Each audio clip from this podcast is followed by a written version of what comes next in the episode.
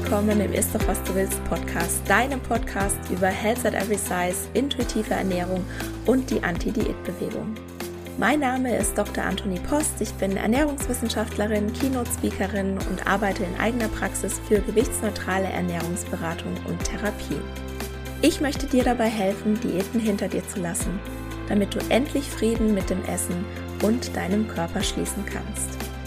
In diesem Podcast sage ich dir daher nicht, was, wann oder wie viel du essen darfst.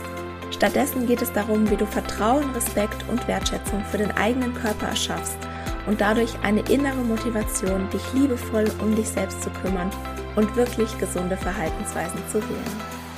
Und bevor wir gleich mit der Episode loslegen, noch der Disclaimer. Ein Podcast ist selbstverständlich nie ein Ersatz für eine individuelle medizinische oder psychische Gesundheitsberatung und stellt auch keine Therapeutin-Patientin-Beziehung dar, sondern dient ausschließlich zu Informations- und Bildungszwecken. Wie schön, dass du hier bist und ich wünsche dir viel Spaß beim Anhören. Hallo und herzlich willkommen. Ich freue mich gerade so sehr, diese Episode aufzunehmen. Zwei Monate hat der Ist doch was du willst Podcast jetzt Pause gemacht und ich hatte wirklich Entzugserscheinungen. Ich nehme diesen Podcast sehr, sehr, sehr gerne auf. Die Zeit war trotzdem alles andere als langweilig. Es ist nämlich ganz schön viel passiert bei mir hinter den Kulissen. Zusammen mit meiner Kollegin und Freundin Petra Schleifer habe ich in den letzten Monaten ein Buch geschrieben. Es heißt Gesundheit kennt kein Gewicht mit Selbstcoaching-Programmen zu Körperakzeptanz, intuitivem Essen und Spaß an Bewegung. Und es wird Ende September bei Random House erscheinen, genauer gesagt im Südwest Verlag. Und ich habe diesen Prozess ja schon oft miterlebt, aber eben nicht von dieser Seite. Und es ist einfach so spannend. Und wir freuen uns so sehr, dass dieses Buch bald erscheint, dass du es bald, bald in den Händen halten kannst. Und du kannst es übrigens auch schon vorbestellen. Und ich habe dir dafür auch selbstverständlich den Link in die Shownotes gepackt. Also das Buch kommt Ende September raus. Es ist jetzt schon vorbestellbar. Und wir freuen uns natürlich sehr, falls du es jetzt schon auch vorbestellen möchtest und falls du es lesen möchtest. Und ah, ja, das ist einfach so spannend und so aufregend und einfach so toll. Und was habe ich noch gemacht? Ich habe meine zweite Keynote geschrieben, die heißt genauso wie das Buch Gesundheit kennt kein Gewicht und mit ihr bin ich gerade auch im Coaching und die kommt Ende Juli auf die Bühne. Hm, genau, meine Zertifizierung als Ernährungsberaterin VDÖ ist auch abgeschlossen. Ich musste dafür ja einige Seminare machen. Genauer gesagt erfordert die Zertifizierung 28 ganze Seminartage, die ich im letzten Jahr absolviert habe. Und ich glaube, ich habe auch so nebenbei die ein oder andere Kollegin ein bisschen infiziert mit meiner Anti-Diät-Perspektive, weil ich nämlich nach jedem Seminar mindestens eine Rückmeldung per E-Mail hatte, dass mein Thema so spannend wäre. Und ja, ich hoffe, dass die intuitive Ernährung und Health at Every Size auch in den Fachkreisen noch ein bisschen mehr anzieht und der absolute Wunschtraum wäre natürlich, dass irgendwann die gewichtsneutrale Ernährungsberatung und Therapie nicht mehr die Ausnahme, sondern die Regel ist. Ja, und privat bin ich gerade dabei, aber auch beruflich ganz krass meine Prioritäten zu ordnen. Das hat auch einen Grund, über den werde ich vielleicht irgendwann mal sprechen, aber jetzt nicht im Moment. Und ich bin ja immer noch auf der Reise zu mir selbst, zu mehr Körperakzeptanz, zu mehr Selbstfürsorge. Bewegung aus Freude ist auch immer noch ein Thema, das mir nicht so leicht fällt. Und wenn alles so seinen gewohnten Gang geht, dann funktioniert es mittlerweile gut, aber so in Ausnahmesituationen, wenn ich eigentlich die Selbstfürsorge am nötigsten hätte, dann klappt es immer am schlechtesten.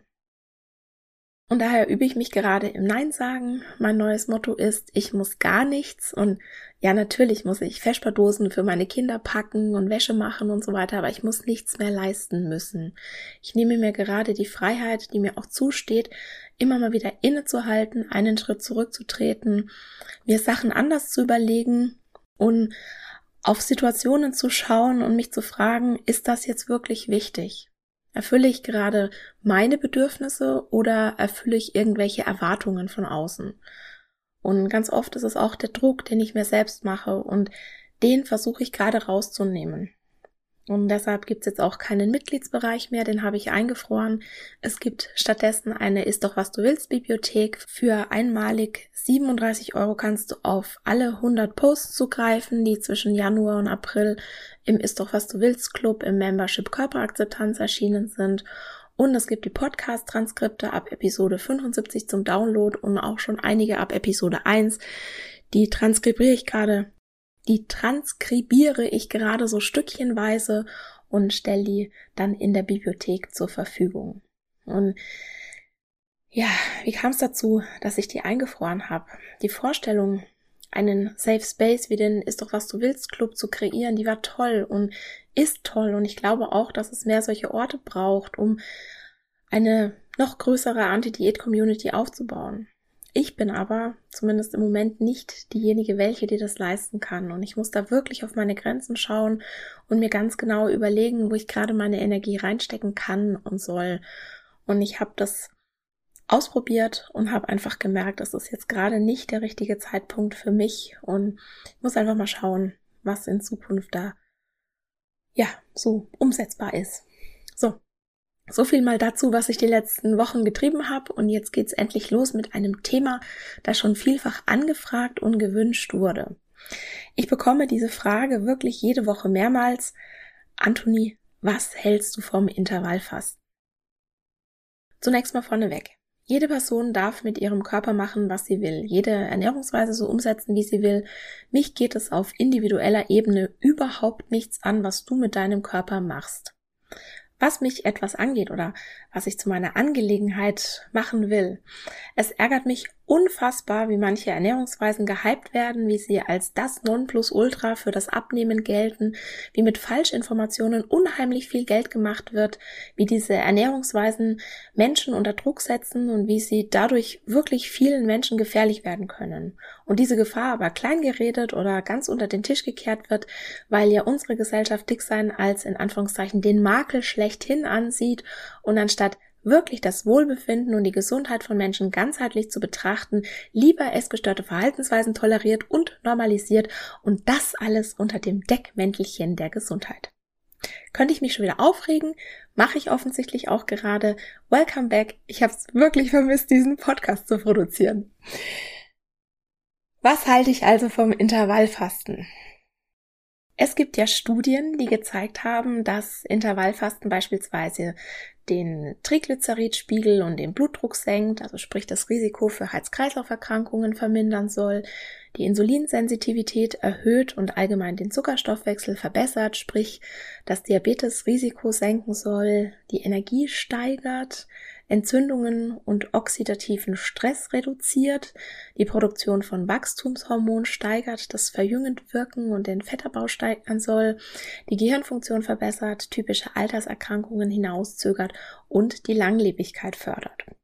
Und das hört sich ja alles ziemlich gut an. Ne? Und ja, die wissenschaftlichen Studien dazu, die finde ich auch unheimlich spannend. Ob wir das aber alles genauso stehen lassen können, dazu später mehr. Und auch wenn sich das alles gut anhört, trotzdem kann ich Intervallfasten nicht guten Gewissens empfehlen. Warum? Ich habe fünf Gründe dafür. Der erste und der wichtigste Grund ist, für die meisten Menschen ist Intervallfasten kontraindiziert. Was meine ich damit? Es sind sich alle ExpertInnen einig, dass Personen mit einer Essstörung, einer Essstörungsgeschichte oder essgestörten Verhaltensweisen überhaupt nicht fasten sollten. Es sind aber genau dieselben ExpertInnen, die Intervallfasten als in Anführungszeichen sichere Methode anpreisen, um Gewicht zu verlieren. Das Problem ist, schätzungsweise trifft der Ausdruck essgestörtes Verhalten auf etwa drei von vier Personen in Deutschland zu. Und was meine ich jetzt mit essgestörten Verhaltensweisen?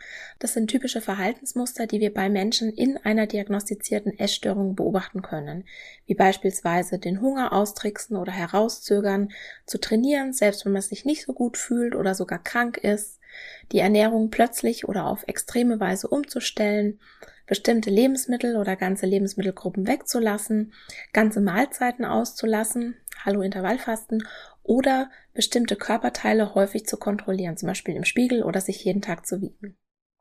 Und jetzt fragst du dich vielleicht, was ist denn bitte dabei, solche Verhaltensweisen an den Tag zu legen? Und genau damit sind wir beim Kern des Problems. Viele essgestörte Verhaltensweisen sind mittlerweile so normalisiert in unserer Gesellschaft, dass wir sie gar nicht als problematisch wahrnehmen. Wir glauben sogar noch, dass es gesund ist, sich so zu verhalten und dass es normal ist, beispielsweise am Wochenende Essanfälle zu haben. Ja, und das gilt für 75 Prozent der Bevölkerung, dass sie Anzeichen von essgestörtem Verhalten zeigen. Und jetzt darfst du dich noch fragen, ob diese anderen 25 Prozent, ja, bei denen nichts gegen das Fasten spricht, tatsächlich die, die Zielgruppe sind. Also sprich, die Personen, die dann auch tatsächlich fasten. Und ich würde mich jetzt mal so weit aus dem Fenster lehnen und behaupten, dass die meisten Menschen mit einem entspannten, neutralen Essverhalten überhaupt nicht auf die Idee kommen würden zu fasten und daher genau diese drei Personen, die sowieso schon gefährdet sind, sich auch davon angesprochen fühlen. Und jetzt fragst du dich vielleicht, was ist denn ein neutrales, entspanntes Essverhalten? Das ist ein Essverhalten, das nicht restriktiv ist, nicht auf Regeln basiert, keine Angst erzeugt und keinen negativen Einfluss auf einen oder mehrere Lebensbereiche hat. Beispielsweise, wenn das Aussehen plötzlich wichtiger ist als die eigen, eigenen Bedürfnisse oder die eigene Gesundheit oder wenn man sich in sozialen Situationen unwohl fühlt, weil sie den Ernährungsplan gefährden, ne, wenn man nicht mehr ins Restaurant gehen kann, weil man nicht weiß, welche Makronährstoffverteilung die Speisen haben. All das mindert letztendlich die Lebensqualität. Und eigentlich könnte ich jetzt hier die Podcast-Episode beenden, weil eben für die allermeisten Menschen, die mit dem Gedanken spielen zu fasten, es höchstwahrscheinlich nicht geeignet oder sogar kontrainduziert ist. Aber ich habe dir vier weitere Gründe versprochen und daher komme ich gleich zum Grund Nummer zwei. Ich habe den jetzt auch schon hier anklingen lassen. Intervallfasten kann essgestörte Verhaltensweisen verstärken und Essstörungen triggern. Ich habe die Kontraindikationen gekannt, als ich das erste Mal Intervallfasten ausprobiert habe. Das ist jetzt schon eine ganze Weile her. Und ich habe es ausprobiert, weil ich damals die Studien so faszinierend fand. Und ich habe mich ja sowas von überlegen gefühlt. Ne? So, ja, natürlich habe ich eine Essstörungsvergangenheit, aber das ist ja lange her und das betrifft mich ja gar nicht mehr. Na, ich kann das machen, ich kann Intervallfasten, ich kann das einschätzen, ob mir das gut tut oder nicht. Ja, Pfeifendeckel. Bei mir persönlich hat es so dermaßen meine ganzen essgestörten Verhaltensweisen angefeuert, dass mir da heute boah, noch ganz anders wird, wenn ich nur dran denke, was ich damals alles getrieben habe und dass ich auch noch gedacht habe, das sei gesund. Wenn du aber die Minuten zählst, bis du wieder essen darfst, wenn du versuchst, mit nur allen erdenklichen und in Anführungszeichen erlaubten Mitteln deinen Hunger zu unterdrücken, wenn du dich ablenkst, um nur nicht die ganze Zeit in deinem Fastenfenster an deinen knurrenden Magen zu denken, ist das nicht gesund. Mein Körper hat mir damals sehr, sehr deutlich rückgemeldet, dass er das Fasten gar nicht gut findet. Also ich hatte übelste Kopfschmerzen, ich hatte schlechte Laune, ich habe ständig gefroren, ich hatte regelmäßig Essanfälle, wenn es dann mal in Anführungszeichen erlaubt war zu essen und das über Monate. Ich war sozial völlig unkompatibel. Ich habe jedes Mal die Krise gekriegt, wenn jemand meine Fastenfenster sabotiert hat. Ja, so habe ich das damals gesehen. Ich war unausstehlich und trotzdem habe ich das monatelang durchgezogen. Ich habe alle möglichen Variationen vom Intervallfasten ausprobiert. Hauptsächlich 16 zu 8, also das bedeutet 16 Stunden Fasten, 8 Stunden Essen oder 5 zu 2, das bedeutet 2 Stunden pro Woche, 36 Stunden zu fasten und die restlichen 5 Tage normal zu essen. Und ich habe noch nicht mal dabei abgenommen, obwohl ich nicht alles im Essensfenster aufgeholt habe. Ich habe nämlich trotz meiner Essanfälle darauf geachtet, dass ich in einem Kaloriendefizit bleibe. Das habe ich damals sozusagen als die Lösung angesehen. Und ich bin mit ganz viel Disziplin und Gewalt gegenüber meinem Körper vorgegangen und habe mir dann noch die Schuld gegeben, ne, dass ich zu unfähig bin. Glaubst du, das war gesund? Ich kann dir versichern, das war es nicht. Und natürlich wird es nicht bei jeder Person so ausarten wie bei mir, aber ich habe mittlerweile einfach zu viele Erfahrungsberichte von meinen KlientInnen oder FollowerInnen gehört, dass mir persönlich die Gefahr zu groß ist, dass jemand mit einer Diät- oder Essstörungsvergangenheit weiter in essgestörte Verhaltensweisen abrutscht oder wieder, ja, so dass ich Intervallfasten einfach nicht empfehlen will und kann. Für mich steht der Nutzen vom Intervallfasten, der übrigens auch fraglich ist, und darauf komme ich gleich noch, in überhaupt keinem Verhältnis zu den potenziellen Kosten. Und was meine ich jetzt mit fraglich? Das ist mein Punkt Nummer drei. Neuere Studien, die zeigen weder die Gesundheitsvorteile noch einen nachhaltigen Gewichtsverlust. Jetzt fragst du dich vielleicht, wie bitte? Es ist doch so. Du findest für jede These, die du gerne beweisen willst, auch eine passende Studie. Das ist so. Und auch ich konzentriere mich ja gerade hier in dieser Podcast-Episode auf die Studien, die eher gegen das Intervallfasten sprechen. Ja, auch wenn ich schon immer versuche, neutral und aufgeschlossen in alle Richtungen zu sein, mache ich ja auch kein Geheimnis draus, dass ich gegen Intervallfasten bin. Ich kann jetzt aber nicht für jede Podcast-Episode eine systematische Literaturrecherche durchführen, also sprich eine wissenschaftlich strukturierte Vorgehensweise zur Erhebung relevanter Literatur für ein Forschungsthema und Dokumentation der Ergebnisse nach vorgegebenen Standards. Das ist das Ziel einer systematischen Literaturrecherche, die wissenschaftliche Datenlage zu prüfen, um Forschungslücken zu erkennen und oder den Status quo zu einer bestimmten Thematik zu bestimmen. Das kann ich hier im Podcast natürlich nicht leisten. Und wenn man sich die Definition von einer systematischen Literaturrecherche anhört, dann sollte damit klar sein, dass es mit ein bisschen Googeln nicht getan ist. Und was eben auch häufig vergessen wird, es reicht nicht, nur eine Studie zu lesen und verschiedene Passagen anzustreichen, die den eigenen Standpunkt und, Punkt untermauern oder aushebeln. Ja, das passiert mir ganz häufig auf Instagram, dass mir Menschen sozusagen ans Bein pinkeln wollen und dann irgendwelche Studienergebnisse mit Copy-Paste in die Kommentare packen. Das reicht nicht. Studienergebnisse sollten optimalerweise immer im gesamten wissenschaftlichen Kontext angeschaut werden und in die aktuelle Studienlage eingeordnet werden. Und was auch noch ganz wichtig ist, man braucht eine gewisse Erfahrung, wie man Studien lesen muss, um überhaupt beurteilen zu können, ob die Studien gut durchgeführt sind, ja, ob die gut gemacht sind und welche Limitationen sie haben um eben nicht vorschnelle oder falsche Schlüsse zu ziehen. Und gerade bei einzelnen Studien, die dann auch noch so bahnbrechend sind, da ist eine gute Portion Skepsis angesagt. Und erst wenn sich Ergebnisse häufig wiederholen lassen, kann man mal anfangen, vorsichtig etwas daraus abzuleiten. Und auch hier muss man wieder aufpassen, dass es nicht vielleicht irgendeinen systematischen Fehler gibt, ja, den alle Forschenden gemacht haben. Und falls dich das näher interessiert, dann hör doch mal in die Episode 85 Stichwort Bestätigungsfehler. Und warum erzähle ich dir das alles? Weil viele Studien zum Intervallfasten an Tieren durchgeführt wurden. Und vielleicht kannst du dich noch an die positiven Effekte erinnern, die ich am Anfang der Episode aufgezählt habe. Und diese Ergebnisse, die stammen ganz häufig aus Tierstudien und die werden dann total gehypt. Und Ergebnisse aus Tierstudien, die lassen sich aber nicht unbedingt auf den Menschen übertragen. Ne? Erstens völlig anderer Stoffwechsel und zweitens dürfen wir nicht vergessen, dass wir Menschen ja auch immer in einem Kontext essen. Und wenn du wissen möchtest, was ich damit genau meine, dann empfehle ich dir das Interview-Special mit Cornelia Fichtel und das verlinke ich dir auch in den Show Notes.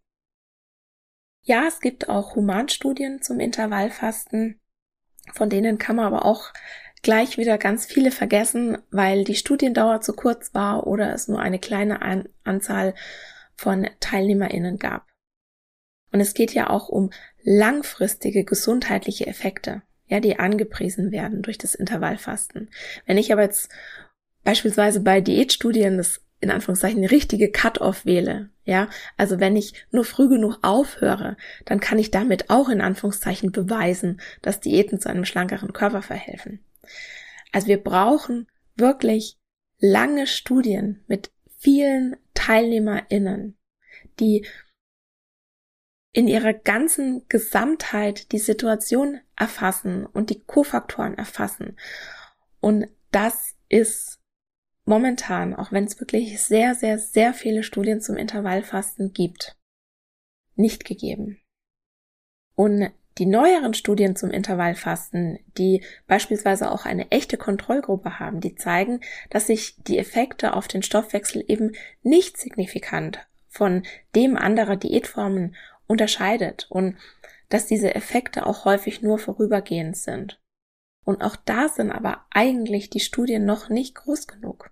Ja? Und die aktuellen Forschungsergebnisse, die haben keine Unterschiede bei der Senkung des Gesamtcholesterins, des LDL-Cholesterins, der Triglyceride, des Blutdrucks oder des HbA1c, das ist der Langzeitblutzucker, festgestellt. Und ja, es gibt immer noch Hinweise darauf, dass selbst wenn sich Gewicht und Körperzusammensetzung nicht ändern, Intervallfasten möglicherweise das HDL-Cholesterin, das sogenannte gute Cholesterin, leicht erhöht und die Insulinsensitivität des Körpers etwas verbessert. Ja. Aber auch deswegen muss man jetzt nicht unbedingt Intervallfasten. Die Insulinsensitivität lässt sich im Vergleich dazu richtig deutlich durch Bewegung verbessern und die Blutfettwerte lassen sich allgemein beispielsweise auch durch eine ballaststoffreiche Ernährung verbessern, die zusätzlich noch reich an ungesättigten Fettsäuren und besonders Omega-3-Fettsäuren ist. Also der, der Punkt eins ist für mich so, so, so viel wichtiger als diese möglicherweise positiven Effekte, die Intervallfasten haben könnte. Und was auch relativ neu ist, ne, früher wurde Intervallfasten ja so gehypt und es ist alles toll und alles super. Es gibt tatsächlich auch negative Effekte. Und zwar ist das mein Punkt 4. Ein übermäßiger Abbau von Muskelmasse. Es sieht nämlich mittlerweile nicht mehr so aus, als wäre Intervallfasten das Allheilmittel zum Abnehmen oder für die Gesundheit. Tatsächlich scheint es so, dass wenn man über einen längeren Zeitraum fastet oder Intervallfastet, es schwieriger sein kann, die Muskelmasse und die körperliche Aktivität aufrechtzuerhalten. Und beides sind ja bekanntlich wichtige Faktoren für die Gesundheit bis ins hohe Alter. Und 2020 ist in JAMA eine Studie zum Intervallfasten erschienen, die riesige Schlagzeilen gemacht hatte, weil der Leiter der Forschungsgruppe, die, die die Studie veröffentlicht hat, nach sechs Jahren selbst mit dem intermittierenden Fasten aufgehört hat und es auch seinen PatientInnen nicht mehr empfiehlt, weil die Studie keine Benefits in Bezug auf Gewichtsverlust oder wichtige Stoffwechselmarker gezeigt hatte. Und das sind beispielsweise im Insider zwei spannende Artikel erschienen auf Englisch, die habe ich dir auch in den Shownotes verlinkt. Und ausschlaggebend für den Hauptautor war, dass auch wenn das Intervallfasten für ihn persönlich gefühlt eine eher positive Wirkung auf seinen Stoffwechsel hatte, in der Studie, in der klinischen Studie, die er durchgeführt hat, etwa 65 Prozent des Gewichts, das die Intervallfastengruppe verloren hatte, aus Muskeln stammte. Es war nicht sehr viel, was die verloren hatten, aber über die Hälfte des verlorenen Gewichts war abgebaute Muskelmasse. Und im Vergleich dazu, wenn jemand durch eine einfache tägliche Kalorieneinschränkung abnimmt, dann stammen in der Regel so 20 bis 30 Prozent des verlorenen Gewichts aus den Muskeln. Und Je mehr Muskeln jemand beim Abnehmen verliert, umso wahrscheinlicher ist es, das Gewicht wieder zuzunehmen. Ne, und insbesondere in Form von Körperfett, wodurch dann die Person eine noch schlechtere Körperzusammensetzung oder eine noch ungünstigere Körperzusammensetzung hat als zu Beginn. Ja, so hören wir gern in die Episode 30 rein. Da ist das Stichwort Fett Overshooting. Und noch erschreckender fand ich aber, dass ein Großteil des Muskelverlusts in den Armen und Beinen erfolgte. Und das kann zu Schwäche, zu einem erhöhten Sturzrisiko und zu einer Beeinträchtigung der Lebensqualität führen. Und je älter du bist und je schlechter deine Ernährungsqualität, umso weniger ist Intervallfasten angebracht. Es ist so, dass ein relativ hoher Proteinverzehr und Muskelaufbautraining dem übermäßigen Muskelverlust wohl entgegenwirken können. Aber das wissen auch viele Menschen einfach gar nicht. Und das ist auch so ein Grund, warum es einfach gefährlich ist, pauschal eine so restriktive Ernährungsweise zu empfehlen. Gut gemeint ist nicht unbedingt gut gemacht. Und das hat auch der Hauptautor der Studie in Interviews nochmal ganz deutlich hervorgehoben, dass die Ergebnisse seiner Studie einfach nochmal gezeigt hätten, wie sehr anekdotische Beweise und persönliche Erfahrungen aufs Glatteis führen können. Und das ist mein Punkt 5. Ein persönlicher Erfahrungsbericht ist keine klinische Studie. Na, wenn du oder jemand in deinem Familien- oder Freundeskreis oder auch vielleicht eine Influencerin auf Social Media Intervallfasten ausprobiert hat und für gut befunden und in welcher Form auch immer davon profitiert hat, dann heißt es nicht, dass diese eigene persönliche Erfahrung sich auf andere Menschen übertragen lässt. Und ich persönlich, ich halte auch überhaupt nichts von dieser, wenn ich es kann, dann kannst du es auch Rhetorik. Nur weil jemand anderes irgendwas kann, heißt es noch lange nicht, dass du dieselben Voraussetzungen hast, um das auch zu tun. Ja, wir haben alle unterschiedliche Kapazitäten, Unterstützung, Verhältnisse, Ressourcen, Lebenserfahrungen, Lebensrealitäten, Gewichtshistorien, körperliche und mentale Gesundheit und Ziele. Du bist einzigartig und deine Situation ist es auch. Wenn du jetzt nach dieser Podcast-Episode immer noch Intervallfasten möchtest, ja, dann mach das. Aber bitte versuch nicht andere zu bekehren oder vom Intervallfasten zu überzeugen. Intermittierendes Fasten kann für viele Menschen ultra stressig sein, essgestörte Verhaltensweisen verstärken oder sogar Essstörungen mit auslösen. Und vielleicht ist Intervallfasten für manche Menschen super, aber andere fahren besser damit, wenn sie sich darauf konzentrieren, nährstoffreich und abwechslungsreich zu essen, mehr Obst und Gemüse in den Speiseplan aufzunehmen, mehr Routinen beim Lebensmitteleinkauf oder der Zubereitung zu integrieren oder allgemein die eigene Achtsamkeit zu schulen und das Essen mehr zu genießen. Ich glaube nicht, dass es gesund oder sinnvoll ist, sich unter alltäglichen Umständen alle fünf oder zehn oder dreißig Minuten irgendwas hinter die Kiemen zu schieben. Ja, wenn jetzt jemand einen Ultramarathon durch die Wüste läuft, dann sieht es vielleicht nochmal anders aus, aber unter, in Anführungszeichen, normalen Bedingungen ist es sicher sinnvoll, auch mal Essenspausen zu haben. Nicht, weil der Darm mal Pause bräuchte, das ist auch so ein Unsinnsargument. Ne? Bei deiner Lunge sagst du ja auch nicht, ich atme jetzt mal 16 Stunden nicht, damit sie sich eine Runde ausruhen kann. Ne? Oder deine Leber macht jetzt mal einen Tag Pause vom Entgiften. Das ist Quatsch. Du willst gar nicht, dass dein Darm aufhört zu arbeiten. Und ich glaube aber trotzdem, dass Essenspausen insofern das Wohlbefinden steigern, weil du dann auch mal Zeit und Kraft und Energie für andere Dinge hast. Ja, wenn du die ganze Zeit nur damit beschäftigt bist zu verdauen, dann, ja, also bei mir ist es beispielsweise so, ich, ich kann mit, mit vollem Magen mich nicht sportlich betätigen oder mich bewegen. Das geht bei mir einfach nicht. Mir wird dann sofort schlecht. Und deshalb ist es für mich zum Beispiel auch insofern wichtig, Essenspausen zu machen, damit ich Bewegung in meinen Alltag integrieren kann, weil ich das einfach nicht auf vollen Magen bei mir funktioniert das einfach nicht auf vollen Magen. So, jetzt habe ich es raus. Und ja, Essenspausen, super. Aber Restriktionen und Verbote sind in meinen Augen für die meisten Menschen nicht der passende Weg dahin. Und ich kann von mir sagen, dass es für mich beispielsweise ein Symptom mangelnder Selbstfürsorge ist, wenn ich den ganzen Tag vor mich hinsnacke. Also wenn ich mal wirklich alle halbe Stunde was esse, dann stimmt was nicht. Bei mir. Und nicht, weil ich jetzt irgendwas gegen Snacks hätte, ja? Snacks sind super. Sondern wenn ich viel snacke, ist es ein Zeichen, dass ich zu wenig oder nicht das Passende zu den Hauptmahlzeiten gegessen habe. Und wenn ich zu wenig oder nicht das Passende zu den Hauptmahlzeiten esse, dann habe ich mir meistens nicht genügend Zeit genommen oder meinen Mahlzeiten nicht die Priorität eingeräumt, die sie haben dürften oder müssten, damit ich wirklich gesättigt und zufrieden bin. Und wenn das nicht der Fall ist, dann entwickle ich so eine Art Suchhunger, den kenne ich noch aus Diätzeiten. Ne? Vielleicht kennst du das auch, wenn du dir verbietest, den Schokokeks zu essen, dann isst du erstmal zehn andere Sachen und dann isst du fünf Schokokekse. Bei mir war das früher so und ja, solche Tage gibt es, wo ich diesen Suchhunger habe, wo es mit der Selbstversorge einfach mal 0,0 klappt und ich bin mir sicher, dass das bei dir auch so ist. Und deine Entscheidung ist jetzt aber, ob du dich deswegen fertig machst oder ob du das anerkennst und akzeptierst und morgen besser darauf achtest, dass du deine Bedürfnisse erfüllst. So, und das war's für heute. Und nächste Woche habe ich einen Gast im Podcast. Das ist die wundervolle Julia Tank.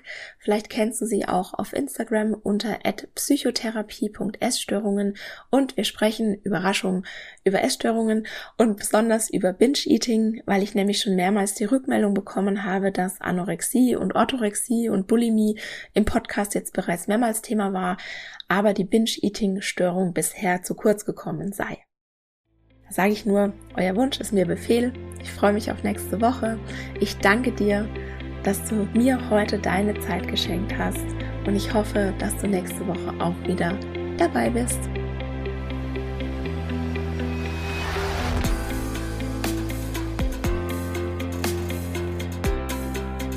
Und das war's für heute.